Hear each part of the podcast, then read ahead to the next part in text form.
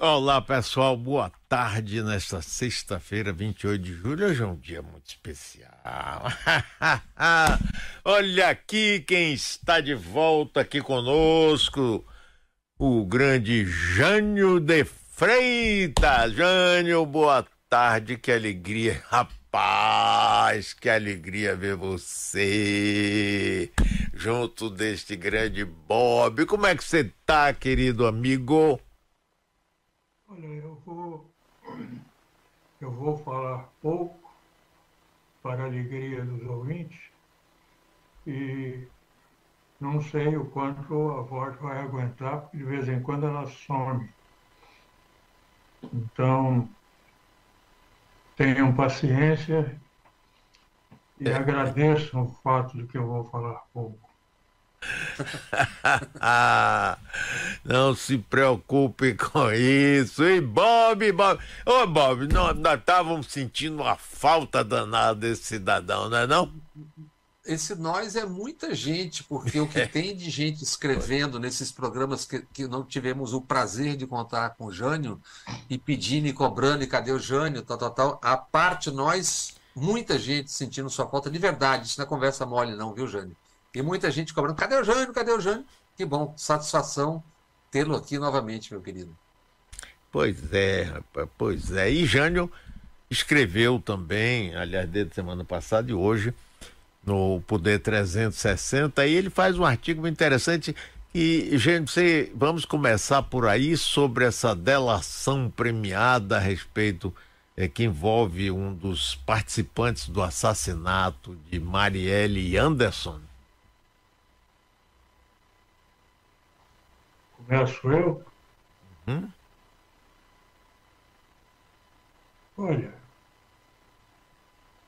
disse eu aí nesse artigo que essa delação era desnecessária, porque a Polícia Federal já tinha avançado o suficiente, inclusive a partir do próprio material apurado pela Polícia Civil do Rio e, e pouco resultante por motivos que é, a gente pode imaginar de diferentes maneiras.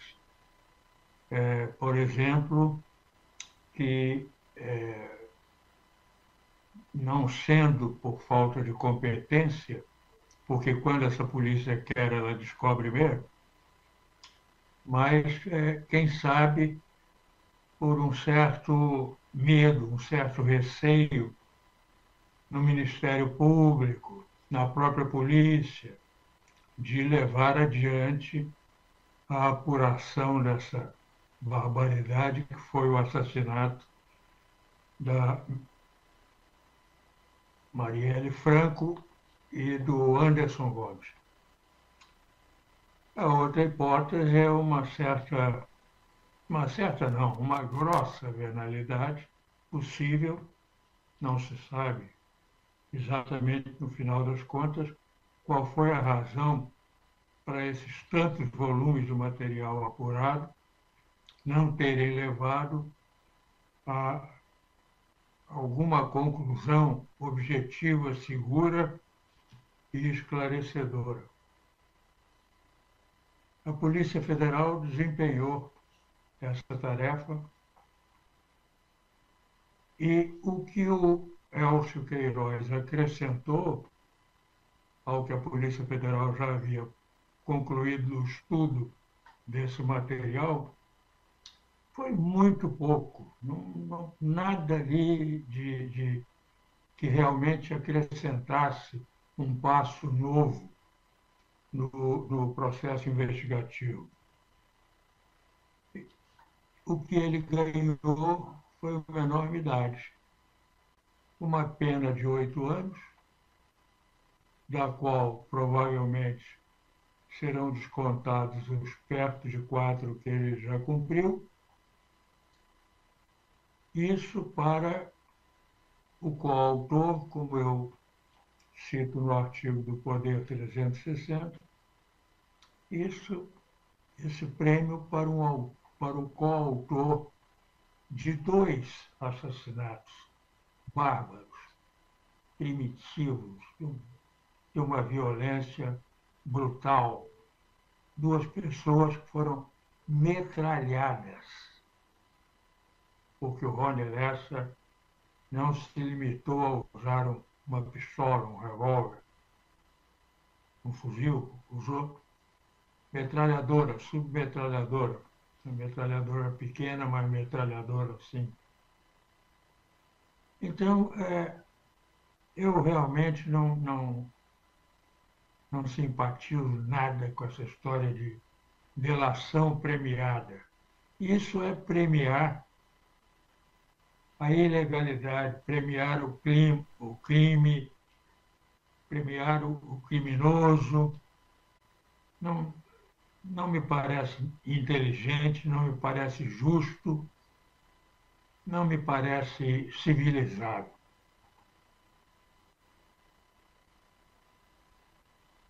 E aí, Bob, entre aí nessa conversa com a gente. Bem, eu, eu vou fazer uma descrição que eu ah, acho. Só, que só tem... um minuto. Não, peraí, peraí, Bob. Só um minuto, eu me esqueço, mas não quero me lembrar. Nós estamos transmitindo pela Rádio Metrópole, pelo portal YouTube Metron e pelo portal Bob, pelo YouTube Bob Fernandes. Certo? Isso. Certo, o canal Bob Fernandes no YouTube, exatamente. Isso. Olha, Mário, eu vou, eu vou, eu vou fazer uma descrição, porque eu acho que é importante para tem, tem gente que pode estar tá caindo de paraquedas ou, ou acompanha um pouco. Eu vou começar pelo agora, né, pelas últimas, né? O relatório do COAF, publicado, conhecido ontem, é, Bolsonaro recebeu 17,2 milhões de reais nesse semestre. A melhor hipótese alentada pelo COAF é que tenha sido para o pagamento de multas, vaquinhas para o pagamento de multas, ou seja, vaquinhas gado, então isso tem nexo. Já o tenente-coronel Mauro Cid, ajudante de ordens, movimentou 3,2 milhões de junho a janeiro do ano passado. De junho do ano passado a janeiro agora. Para o COAF, quantia incompatível com patrimônio, atividade econômica ou ocupação profissional e capacidade financeira de CID, que recebe líquidos 17 mil reais por mês. Agora vamos ao, aos personagens. Né? Esse Elcio Queiroz, precisa dizer primeiro que não é parente do outro Queiroz, que é o faz-tudo do Bolsonaro, que acaba, e eu vou aqui um pouco falar das relações próximas desse, desse pessoal todo, porque uma coisa é quem mandou matar, outra coisa é o que é isso no Rio de Janeiro, o que, que significa isso, né? O Queiroz, o Fabrício, faz tudo Bolsonaro, assim como o Cid era o faz tudo como ajudante de ordens, ele acaba de ter esse ano a prescrição de uma investigação em que ele era acusado de assassinato, investigado por assassinato de Anderson Rosa, em parceria com o capitão Adriano da Nóbrega. Adriano da Nóbrega, como nós nos lembramos, teve mulher e filha empregado com Flávio Bolsonaro durante anos assim como Queiroz teve mulher e filhas empregado com Bolsonaro durante anos. Isso é importante dizer, porque vai mostrando a proximidade dessas pessoas todas. O Adriano, além de ganhar a medalha Tiradentes quando estava preso, ou entrega a medalha ele preso, quatro dias depois de ele ser condenado por assassinato, o Bolsonaro discursou na Câmara dos Deputados dizendo que ele era um oficial brilhante. Este Adriano, capitão da Nóbrega, que era o presidente, diretor ou comandante do escritório do crime, que era um escritório de pistoleiros de aluguel acusados por pelo menos 19 assassinatos no Rio de Janeiro. E essa gente tinha uma proximidade tal a ponto de trabalhar com os filhos, a mulher e filhos, etc., trabalharem com Bolsonaro, os Bolsonaro. É, Rony Lessa matou Marielle Anderson no 14 de março de 2018. O interventor do Rio de Janeiro era Braga Neto, o general, que tinha a seu dispor os sistemas de informação de inteligência do Exército, Marinha Aeronáutica, Polícia Federal, Polícia Civil e Polícia Militar. No entanto, só um ano depois, quando Bolsonaro já havia sido eleito presidente da República, é que é que surge na história Rony Lessa e Elcio, o autor e coautores do, do assassinato. É, não prenderam. E Witzel era o governador, aliado de Bolsonaro. Então não prenderam durante um ano. O que, que acontece com o Braga Neto? Dali ele salta para a chefia do alto comando do Exército. E dois dias depois do, da morte ou execução, como bem disse o Jânio, dois dias depois da execução do capitão Adriano da Nobre na Bahia, perto da Esplanada, ele se torna chefe da Casa Civil e de lá vai para o Ministério da Defesa e, por fim, para ser candidato a vice-presidente na chapa com Jair Bolsonaro. É, depois de matar Marielle e Anderson, o Rony Lessa passa na casa da mãe no Meyer e volta para pegar o seu carro e os telefones dele e do Elcio, que estavam onde? Nos fundos do condomínio Vivendas da Barra, que vem a ser onde ele mora, a passos do seu vizinho Jair Bolsonaro. A passos, a casa é quase em frente. Detalhe: Adriano tinha 10 milhões quando morreu de patrimônio em nome de terceiros, e a, só a casa do Rony Alessa vale pelo menos 4 milhões, com cinco suítes. E ele tinha um Range Rover, você imagine, um sargento reformado com, com, esses, com esse patrimônio. De onde vem isso? Bem, é, há muitos anos, e, em 95, Bolsonaro havia sido assaltado por um cidadão chamado Jorge Luiz dos Santos, que levou sua moto e uma pistola Glock. Segundo, é, dois dias depois, isso foi devolvido a ele. Segundo o Vanderlei, o Delei de Acari, que é um ativista de direitos humanos, isso foi devolvido dois dias depois. Detalhe: quando foi preso um ano depois na Bahia, oito meses depois na Bahia, Jorge Luiz foi levado para o Rio e amanheceu morto, suicídio enforcado com, uma, com sua camisa. A mãe e a mulher, Márcia e Terezinha, a mãe, a mulher de, de, de Jorge Luiz e sua mãe, Márcia e Terezinha, duvidaram e disseram publicamente que duvidavam dele ter se suicidado, que ele não conhecia de marinheiro. As duas foram encontradas assassinadas, mortas a tiros, na, na, na Presidente Dutra um mês depois. Bem, o Vanderlei de Acari, que é um ativista de direitos humanos, conta que ouviu do Coronel Alves, que era o comandante do nono batalhão, o seguinte: quem devolveu os pertences para Bolsonaro dois dias depois do assalto foi um soldado PM chamado Rony Lessa. Isso, por enquanto, são fatos. Né?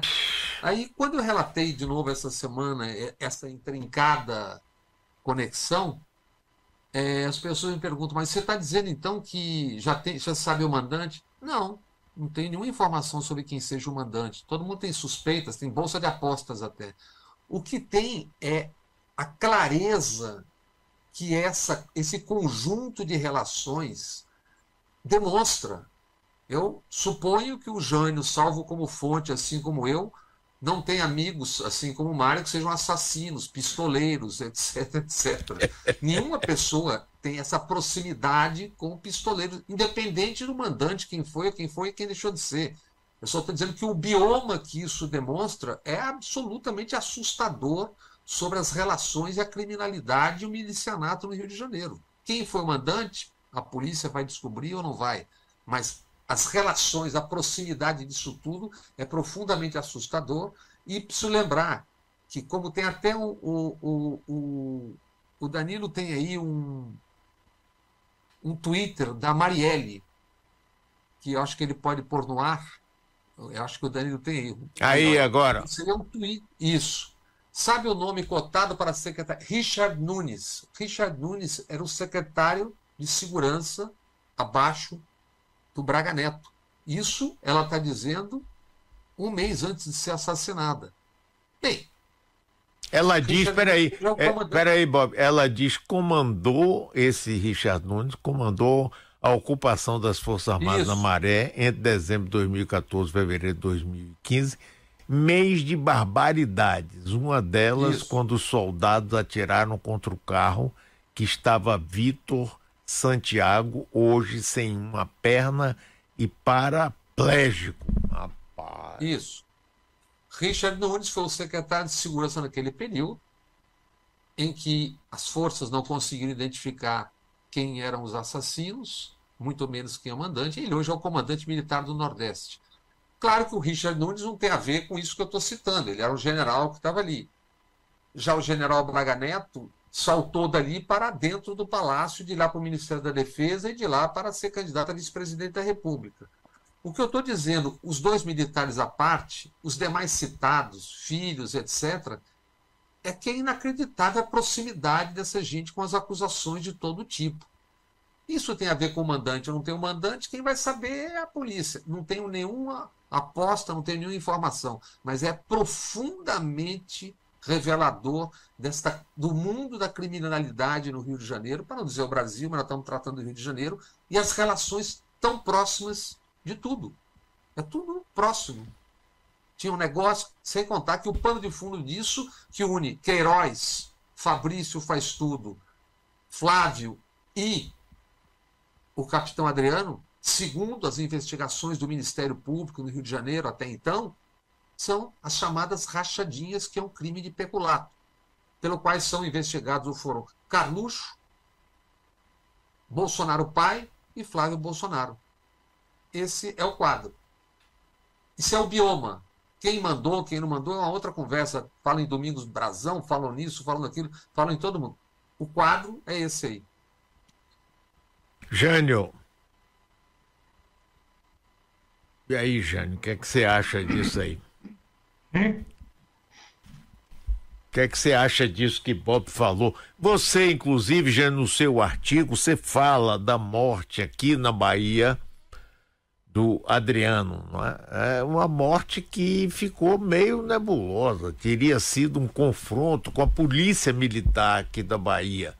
Você puxa esse assunto no seu artigo hoje, Jânio. É, esse confronto foi da seguinte maneira uma pessoa dentro de uma casa de portas e janelas fechadas, policiais, no plural, um bom plural, cercam a casa e depois falam em confronto, em tiroteio das duas partes. Bom, além do mais, o Adriano era, obviamente, um sujeito muito preparado para a atividade que exercia. Nessa sala, ao fim da sala dessa casa, havia um muro que separava uma pequena cozinha. E o Adriano poderia, ou certamente fez, esconder-se ali atrás. E dali responder aos tiros que, estava, que estavam sendo dirigidos a ele a partir do que era a porta de entrada.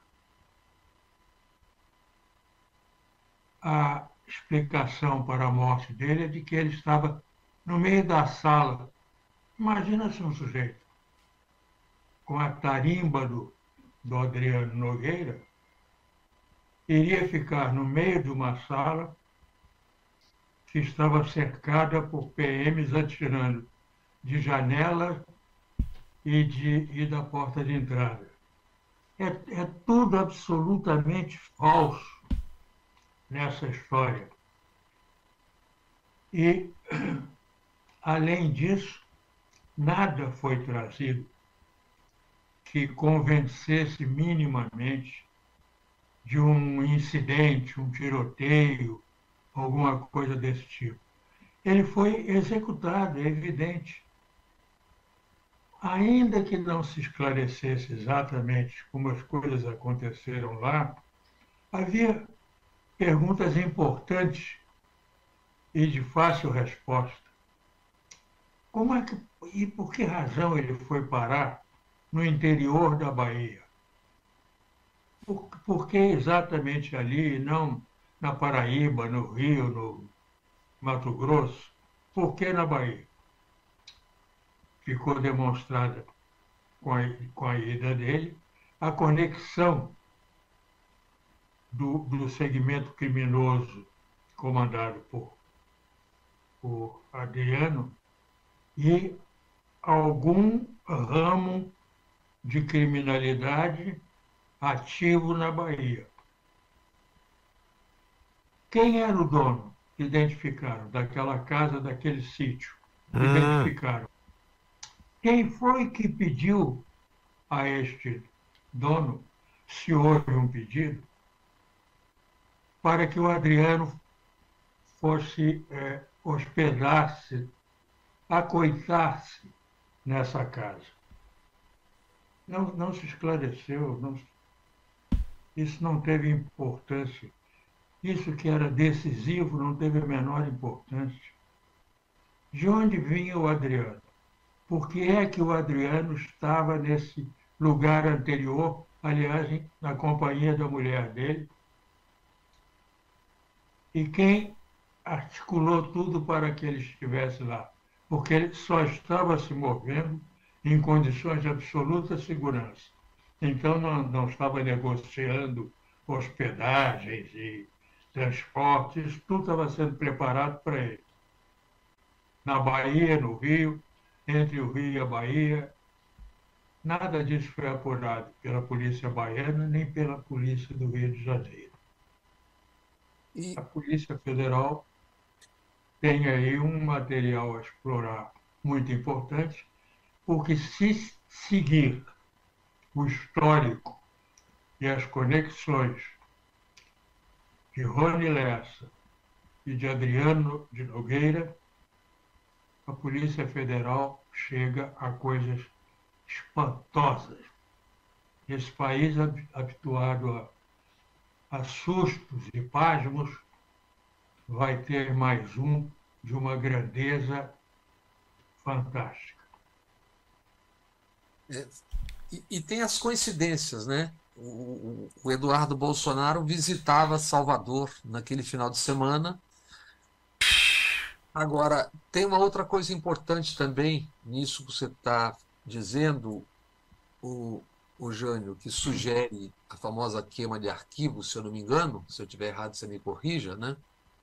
Que tem um outro personagem que, segundo Elcio, o, o policial militar que encomendou a Rony Lessa, ou que teria encomendado a Rony Lessa o crime, foi também assassinado há dois anos e até hoje no Rio de Janeiro, parece que estava a caminho da sua BMW, é inacreditável que esses policiais têm carros de 200, 300 mil reais, 400 mil reais, ele foi assassinado e até hoje também não se tem notícia do porquê aconteceu aquele crime.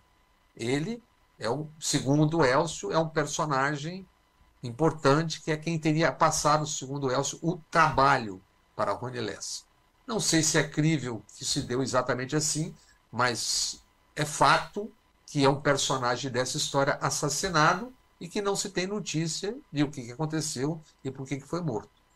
E também demonstra mais uma vez que o que você está dizendo, que nós teremos um espanto se por acaso as investigações continuarem, porque não há como, com esse imbricamento de pessoas, desse tipo de relação entre o poder político e o poder e o crime organizado, não há como disso não se ter uma, uma leitura do que se tornou esse Rio de Janeiro, essa porção do Rio de Janeiro, com seus negócios, com construtora irregular que Adriano Segundo o Ministério Público do Rio, era sócio do Fabrício Queiroz, o Faz Tudo, e do Flávio Bolsonaro. Quer dizer, independente de mando ou de não mando, a simples investigação dessas relações entre essas pessoas já é, por si, profundamente reveladora de muito. Agora, Bob, é, uma coisa que eu acho que é importante, Jânio, é a gente ressaltar que é, nos últimos anos houve uma infiltração muito grande em todas as forças policiais do bolsonarismo, que ajudava, ajudou e fazia parte desse grande esquema que levou a essas coisas todas. E quando Bob, você começa a falar que mataram fulano, aí a mãe e a mulher reclamaram, morreram, o outro apareceu suicidado, fica parecendo, rapaz, quando se investigava o assassinato do presidente Kennedy nos Estados Unidos, ia morrendo um, outro, outro tinha câncer. Rapaz, é uma queima de arquivo assim em sucessão. Agora, no pano de fundo disso aqui, inclusive na Bahia, é, eu acho que há essa infiltração muito grande do bolsonarismo e da extrema direita nas forças policiais, polícias militares, polícia rodoviária, polícia federal. E aí, Jânio, você não acha que isso ajuda a manter e proteger esse esquema criminoso? Sim, sem dúvida. A polícia é um elemento da segurança pública que age produzindo insegurança nos cidadãos. E isso tem a ver diretamente com o estado político desse país, né?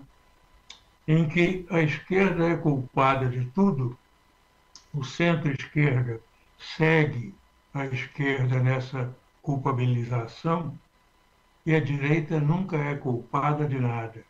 64 foi uma revolução democrática. Hum. 68 também, foi cinco a mortandade contra os estudantes e, e outros que se entregaram a, a, a, ao enfrentamento armado com a ditadura.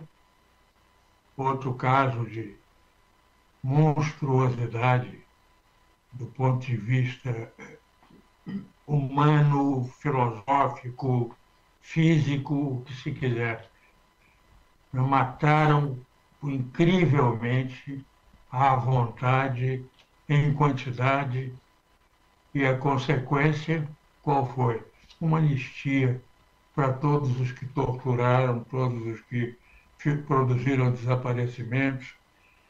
Há, há, uma, uma comunhão entre tudo que diz respeito à segurança nesse país, a segurança pública, a segurança nacional, e a direita é, é uma velha conexão fortalecida durante a Guerra Fria e perdurante, pelo que se viu agora, quatro anos atrás, num regime dito democrático e cada vez menos democrático.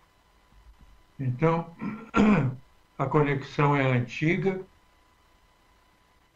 pode-se dizer que vem, em grande parte, da própria, do próprio início da República, no desacerto do governo do, do, do Marechal Floriano Peixoto, com Deodoro, com, com a sociedade civil, com certa corrente militar, começa ali uma, uma exteriorização da, da tendência autoritária do, do militarismo, do, uma visão militarista do poder do país e da sociedade. E veio até agora. Que bom que você tocou nisso, Jânio, porque isso que a gente chama de bolsonarismo no momento, na verdade, o bolsonarismo, o Bolsonaro é apenas o, o, o neon.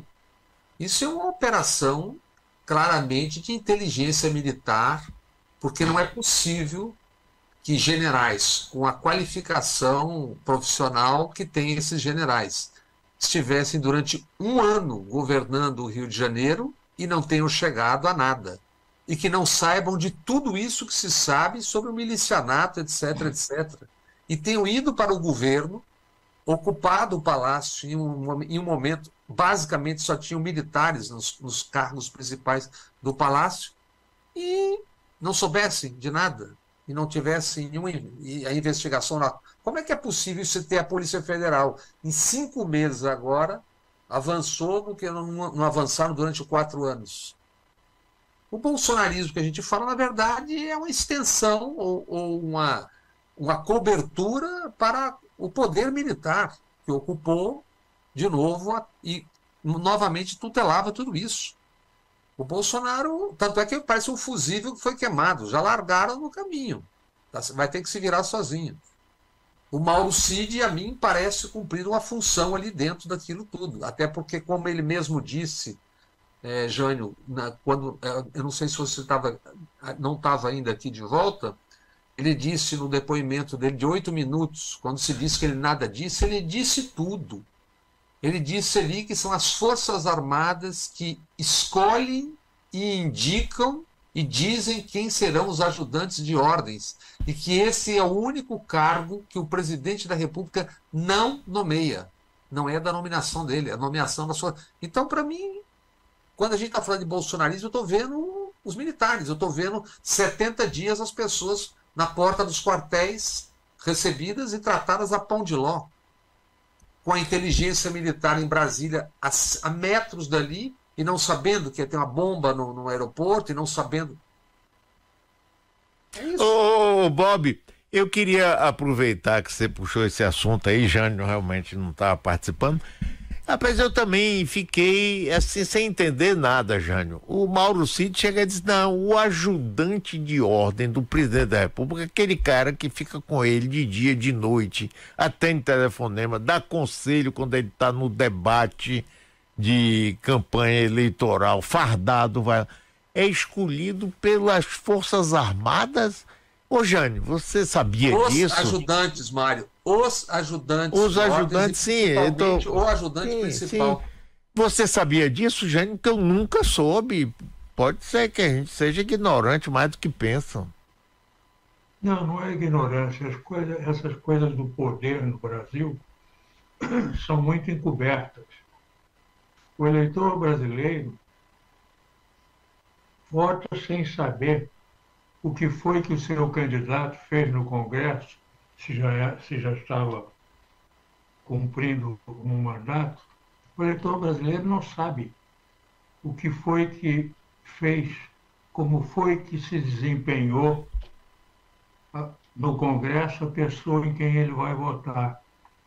Nenhum Nenhum sabe, nenhum, nenhum eleitor brasileiro comum sabe. Só sabem as pessoas que, por um ou outro motivo, acompanham quase de dentro ou de dentro mesmo o, o sistema informativo e tal, a troca de informações que é, ocorre num núcleo muito pequeno da sociedade brasileira é, é tudo muito encoberto, tudo muito escondido, tudo. Por isso é que há essas surpresas de repente com uh, o Mauro Cid, de repente um tenente-coronel todo certinho, todo elegante, todo à espera do, da sua, do seu ambicionado generalato, de repente, pô, é um horror. A vida dele pelo menos nos últimos anos, era cometer ilegalidades, acobertando o seu chefe. Ninguém tinha penetração nenhuma no que é a atividade do ajudante de ordens, do chefe da Casa Militar, do chefe do, do, do GSI, do Gabinete de Segurança institucional. Ninguém sabe o que se passa ali, como é que se passa. Sabem-se esses, esses pinguinhos de informação que fazem a, a, a especulação de politiquices, quem vai ser nomeado, quem é apoiado por não sei quem, a quem o, secretário de não sei o que é, apoia para que seja ministro de não sei onde. Isso é isso que faz o jornalismo político brasileiro. E a culpa não é, absolutamente não é do jornalista nesse caso. Veja bem, nesse caso. Porque o, o próprio sistema de governo no Brasil está montado para proteger quem é poder. Né? Quem é poder tem toda uma estrutura que o favorece em absolutamente tudo, inclusive no seu futuro. Isso é o Brasil, é, é, essa é uma realidade que ajuda a explicar outras realidades, as realidades maiores, que fazem as características do Brasil, que fazem o Brasil ser o que é e como é. é. Seguindo nessa toada, Jânio, é, e é crível que Mauro Cid subisse fardado no palco do debate presidencial, que movimente 3 milhões e 200 mil em seis meses. É crível que joias entrem na mão de um tenente que está acompanhado por um almirante. É crível que o almirante não soubesse. É crível que o alto comando das Forças Armadas não saiba qual é o, o do Exército, qual é o papel do Mauro Cid como ajudante de ordens. Para mim, não é crível. Por isso que eu acho que essas coisas. O que a gente vê realmente, como você está dizendo, é o aparente. E é possível inferir o que não é o aparente. Não é, não é aceitável nem crível que alguém vá depor no Congresso fardado, no caso do Mauro Cid, sem que exista alguma combinação nisso aí.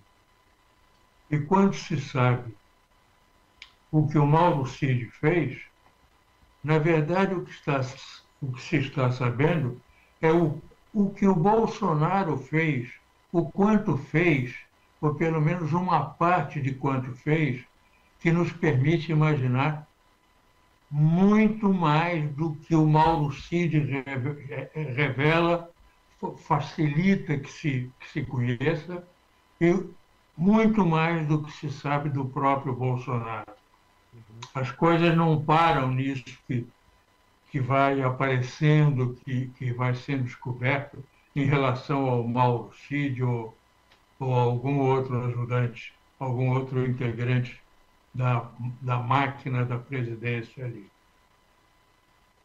Agora, Gênio é, e Bob, é, eu tenho sentido, pode ser uma percepção equivocada, de que é, a gente deu conseguindo dar uma relaxada na relação do governo com as Forças Armadas. Não sei se a ponto da gente aprofundar, de se aprofundar toda investigação e punição de quem cometeu é, ilícitos. Mas aparentemente, eu não sei se vocês concordam com isso, fica parecendo assim que está um, um certo relaxamento naquele atrito inicial, na transição do governo, que estava realmente triscando, pegando fogo o tempo todo. O que, é que vocês acham? Tem um jogo de xadrez aí. Tanto é que vocês devem se lembrar que quando começou o governo, depois daquilo tudo, o GSI não mais seria quem cuidaria daquele miolo absolutamente nevrálgico do palácio com militares. Seria a Polícia Federal. Isso depois houve um refluxo e voltou a ser o GSI. É um jogo de avanços, isso é um jogo de, de sombras ali, né? A semana retrasada, quando acaba com a história, da, ou semana retrasada, ou mais um pouco de tempo, com os colégios cívicos militares, quando o governo decide que não mais financiará isso, é mais um, é um passo. Aí governadores dizem que vão financiar Tarcísio, Eduardo Leite e tal, mas tem, tem um jogo de bastidor ali. Eu, eu suponho que não havia e não há força política suficiente para lutar todas as batalhas ao mesmo tempo. Então tem ali uma espécie de armistício, né? Vocês não me incomodam e eu não incomodo vocês, mas é um jogo que está posto. Não, não vejo isso alterado, não. Tanto que quem é o comandante do Exército é o general Tomás Miné, que era o comandante da AMAN, da Academia Militar das Agulhas Negras, a 29 de novembro de 14, quando o Bolsonaro lança sua candidatura dentro da principal escola militar do país, sem que tenha havido punição de ninguém. O general disse que ele entrou sem que se soubesse que ele ia fazer aquilo, ok. Mas tendo acontecido, quem foi punido? Ninguém. O, um dos comandantes do, do exército no, no, no, Ceará, em Fortaleza, disse num, num discurso público, que a gente já exibiu várias vezes, que ele não aceitaria e não cumpriria ordens de outros poderes diante do que estava acontecendo na porta do quartel, que eram as pessoas se manifestando.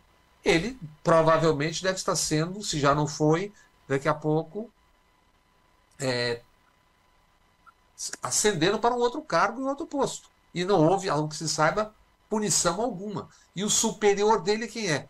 Esse mesmo general Richard Nunes, que era o secretário de Segurança no Rio de Janeiro, quando, no caso, Marielle. Então é só a gente ver nos vácuos entre, as, entre os fatos que a gente começa a inferir e supor o que, que de fato está acontecendo.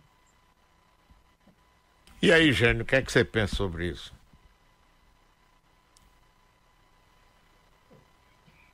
Estamos numa calmaria ou não? Não, o que eu penso é que é, dessa contraposição militares de um lado e políticos de outro e tal. E, então, eu não mexo com você, você não mexe comigo. A, a, a relação é, tem um, um, um, nuance aí que vale a pena, talvez, vale a pena observar.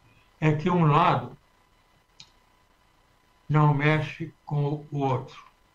Hum. Mas esse outro mexe. não pode se baixar, é, se, se, se, deixar é, apenas não fazendo provocações ao primeiro. Ele tem que conceder benefícios, privilégios, adulações, homenagens, promoções, condecorações, festejos, para que o primeiro se comporte razoavelmente.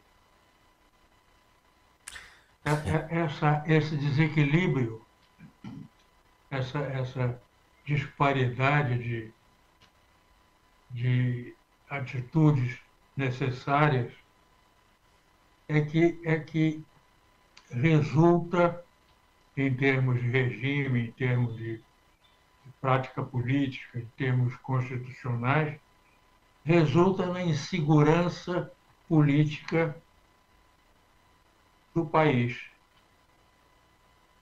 Volta e meia há um sobressaltozinho.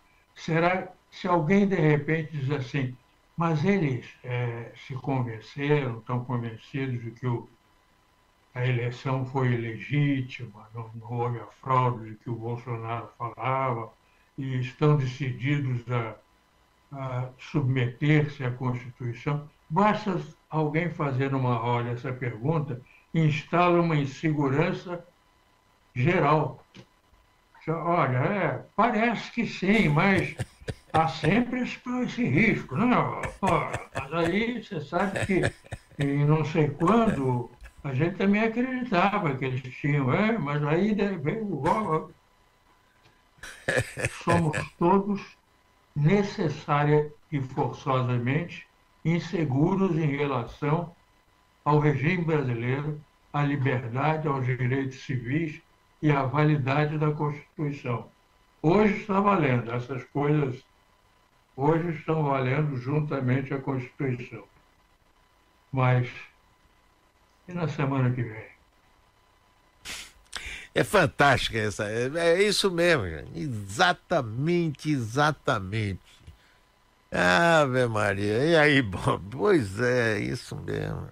Haverá um momento, haverá um momento em que, ou pelo menos se espera que haja, um momento em que o Mauro Cid e outros, outros Mauro cheguem ao banco dos réus em um julgamento honesto, isento. Como é que o que é que se pode esperar? Não chegaram a ter a oportunidade de mostrar se teriam caráter para exercer a função honradamente ou se seriam Mauro Cides também. Como é que eles vão reagir?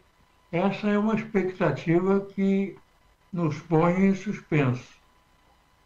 Né? Ainda pode haver aí é, reações malucas, reações absurdas. Olha, pode. Alguém diria que não pode, que não vai? Com toda certeza não vai acontecer nada disso. Se disser, está completamente fora do, do planeta. Está é no espaço superior. Pelo contrário, Jânio, os que acompanharam essa casta militar que ocupou o poder desde a queda de Dilma agora e que assistiram a tudo isso, cúmplices, salvo raríssimas exceções, serão os generais daqui a 20 anos. Se nada acontecer agora, se não houver punição alguma, de espécie alguma, se ficar tudo por isso mesmo, daqui a 20 anos eles serão generais. Inclusive Mauro Cid. Eu não estranharia nada que de repente houvesse uma anistia é. para o Mauro Cid, que cumpriu ordens, coitado. É isso. E certamente. Recebia ordem, não concordava, mas foi formado para obedecer e tal, e pá, então. E, e olha, Jane, o, e o pior é que certamente cumpria ordens, no meu entender, viu? Aquilo ali não se faz sem o, sem o conhecimento. Mas não só. Não só, né? Claro. Cumpria ordens, mas não só. Mas não tropo. É, mas não tropo. É, Bob, você queria falar também hoje sobre economia. Diga tem aí. Economia e tem uma. Talvez se a gente pudesse. Deixa a economia para o fim, a gente podia começar pela Barbie. Já que hum. o assunto aqui, nós estamos muito no verde oliva, a gente podia passar para o cor de rosa. O que, vocês acham, hein? Ah, maravilha! Que coisa fantástica. Eu, até, eu até, antes de chegar a uma, a uma questão baiana da Barbie, tem, uma, tem, umas, tem umas imagens com o Danilo aí que ele podia pôr no ar para a gente. Bota aí por idade, vambora. Isso aí, que vocês estão assistindo, vendo aí, é o Brasil nos últimos dias, né? Tá? É, e o Cláudio Leal, o, o Marijane, escreveu um, um, um, belíssimo artigo ontem sobre a colonização cultural exposta por esse furor do cor-de-rosa. Né? O que, que é fato que nos diz respeito em relação ao que ele diz de colonização cultural? 4 milhões de pessoas, 4 milhões e 100 mil pessoas viram o filme entre quinta-feira 20 e domingo 23. A Barbie ocupou 2.056 salas de cinema e Oppenheimer, outro filme, 710 salas. Ou seja, 80% das salas de cinema do Brasil ocupadas por dois blockbusters. Sendo que a Barbie, né?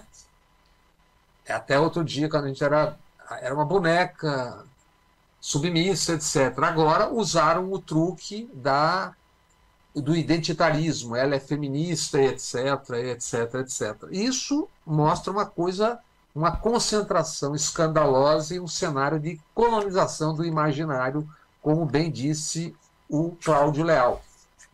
É, ele, ele cita o paradoxo dos algoritmos, que é o, o que, que significa? Que quando ele está fazendo essa crítica na Folha, que sai também no UOL, isso joga o nome Barbie nas redes, nos algoritmos, então, de novo, isso multiplica ainda mais a visibilidade. Isso tem tudo a ver, Jânio e Mário, com o que a gente está falando desde o primeiro programa, que é a imposição sem controle algum das chamadas Big Techs, que têm o controle de tudo e obrigam o jornalismo a ficar correndo atrás do escândalo e da última moda e do último filme.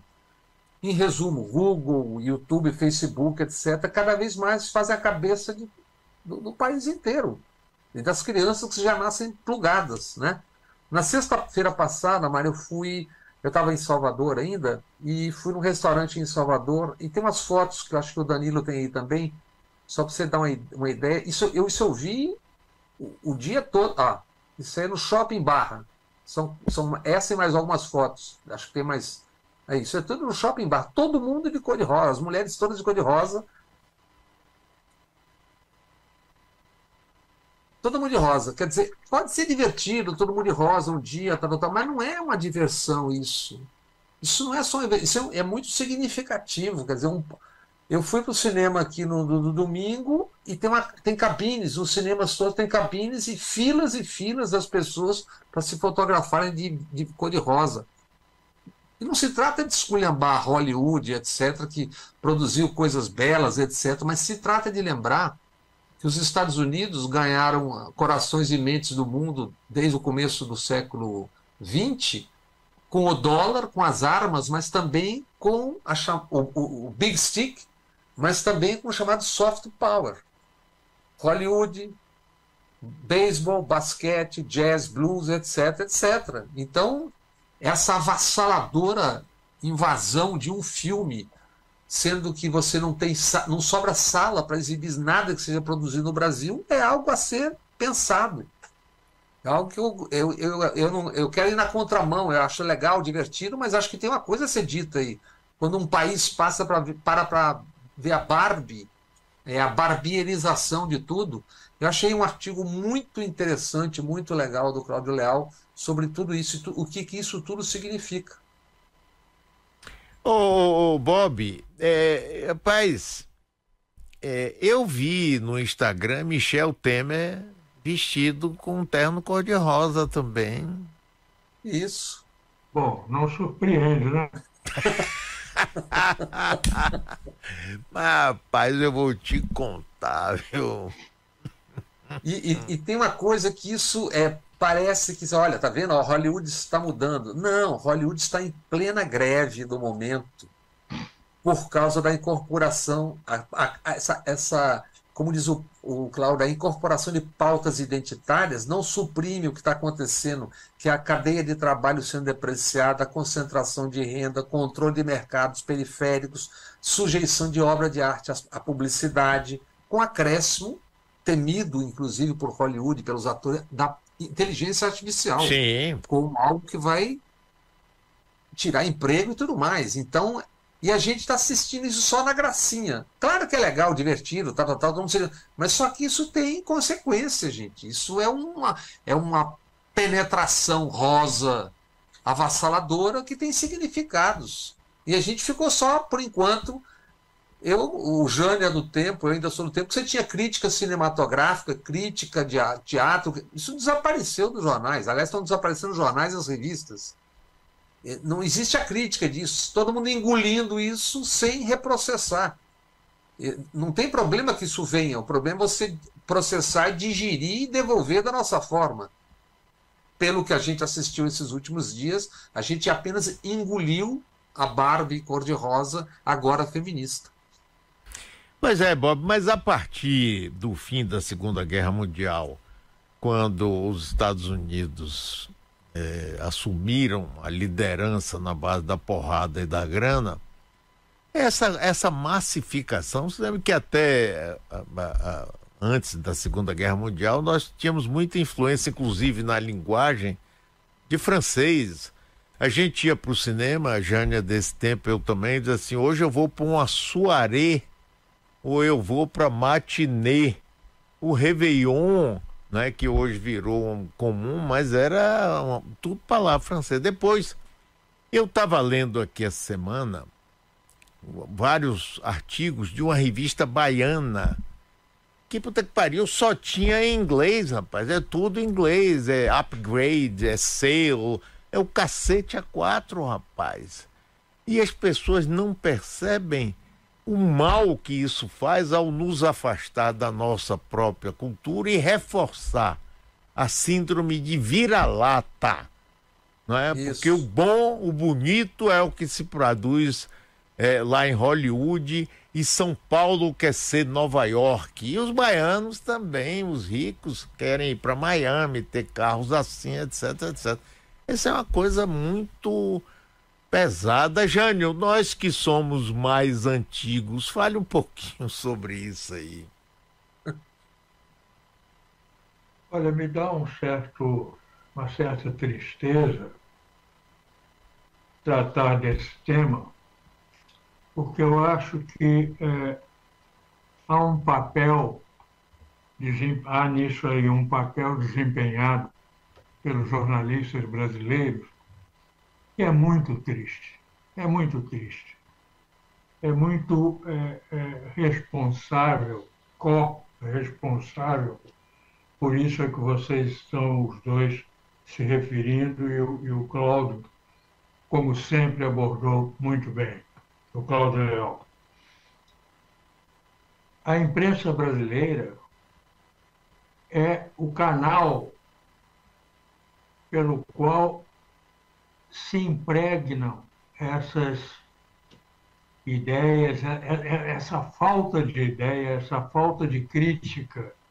O brasileiro hoje é absoluta, hoje não, há bastante tempo, é bastante acrítico. Por falta de instrumentos é, é, intelectuais, de, de conhecimentos mínimos para exercer uma visão crítica das coisas do próprio país, para não falar de si, de si mesmo. Né? Bolsonaro é um produto disso.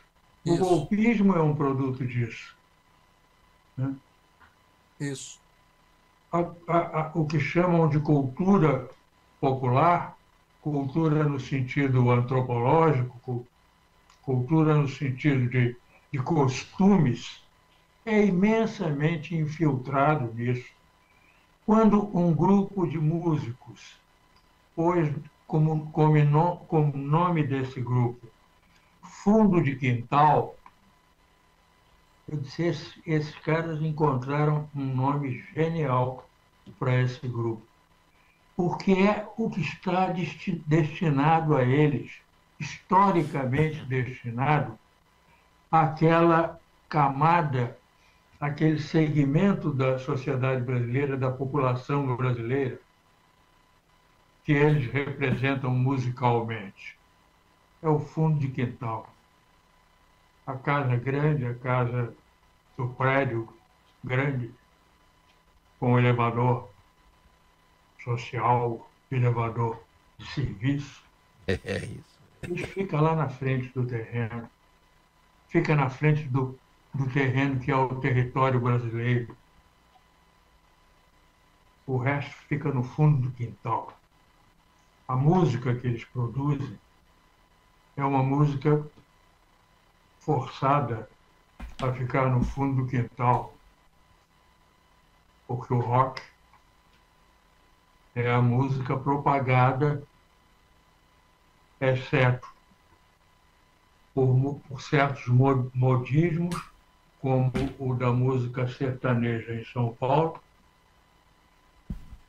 mas nem por isso, nem por haver esses, esses modismos, a influência é, cultural, entre aspas, é, de, deixa, deixa de, de penetrar, deixa de transformar a conduta e o pensamento mais amplo, mais, mais é, profundo na sociedade brasileira, sociedade como população, como organização é, coletiva, como integração coletiva.